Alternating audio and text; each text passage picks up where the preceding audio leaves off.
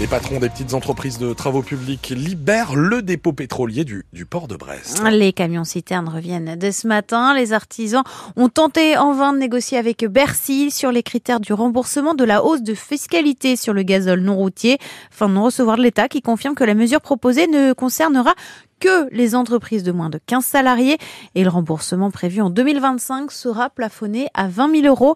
Fin également du blocage du dépôt pétrolier de Lorient. Hier soir, le tribunal judiciaire exigeait l'arrêt de l'action des entreprises du BTP sous peine d'amende. Information à retrouver sur notre site francebleu.fr.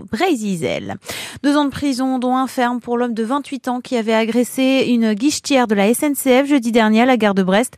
L'homme ivre était jugé en comparution immédiate hier pour violence aggravée et destruction de biens d'utilité publique. Seul un poisson sur deux débarqué en France est pêché durablement. Selon l'Ifremer qui annonce le chiffre de 56% sur les 3 347 000 tonnes de poissons débarqués dans le pays en 2022, loin des 100% de pêche durable voulus par l'Europe, mais mieux qu'en 2000 où c'était seulement 18%.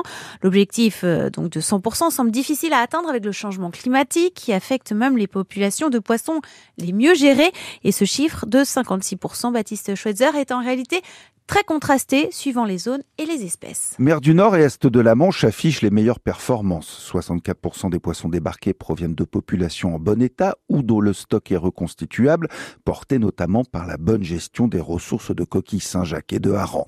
Performance également notable dans l'ouest de la Manche et en mer Celtique. La moitié des poissons débarqués sont issus de pêche durable. C'était un tiers en 2010. Une alerte toutefois sur le lieu jaune dont la population est considérée comme effondrée.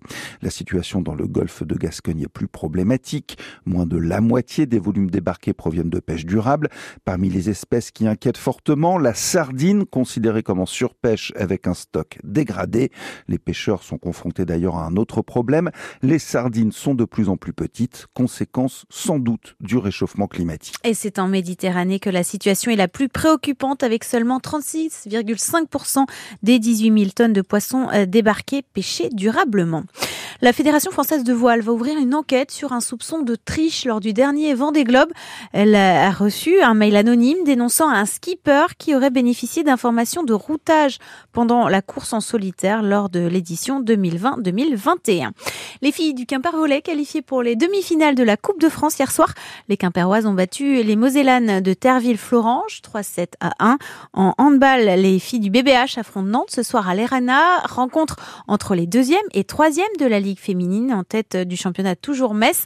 Huitième de finale aller de Ligue des champions de foot ce soir avec la rencontre entre le PSG et Real Sociedad. C'est à partir de 21h. Et la saison du vélo reprend. Première course par étape de l'année pour les Finistériens de la Groupama FDJ, Valentin Madouas et Olivier Legac.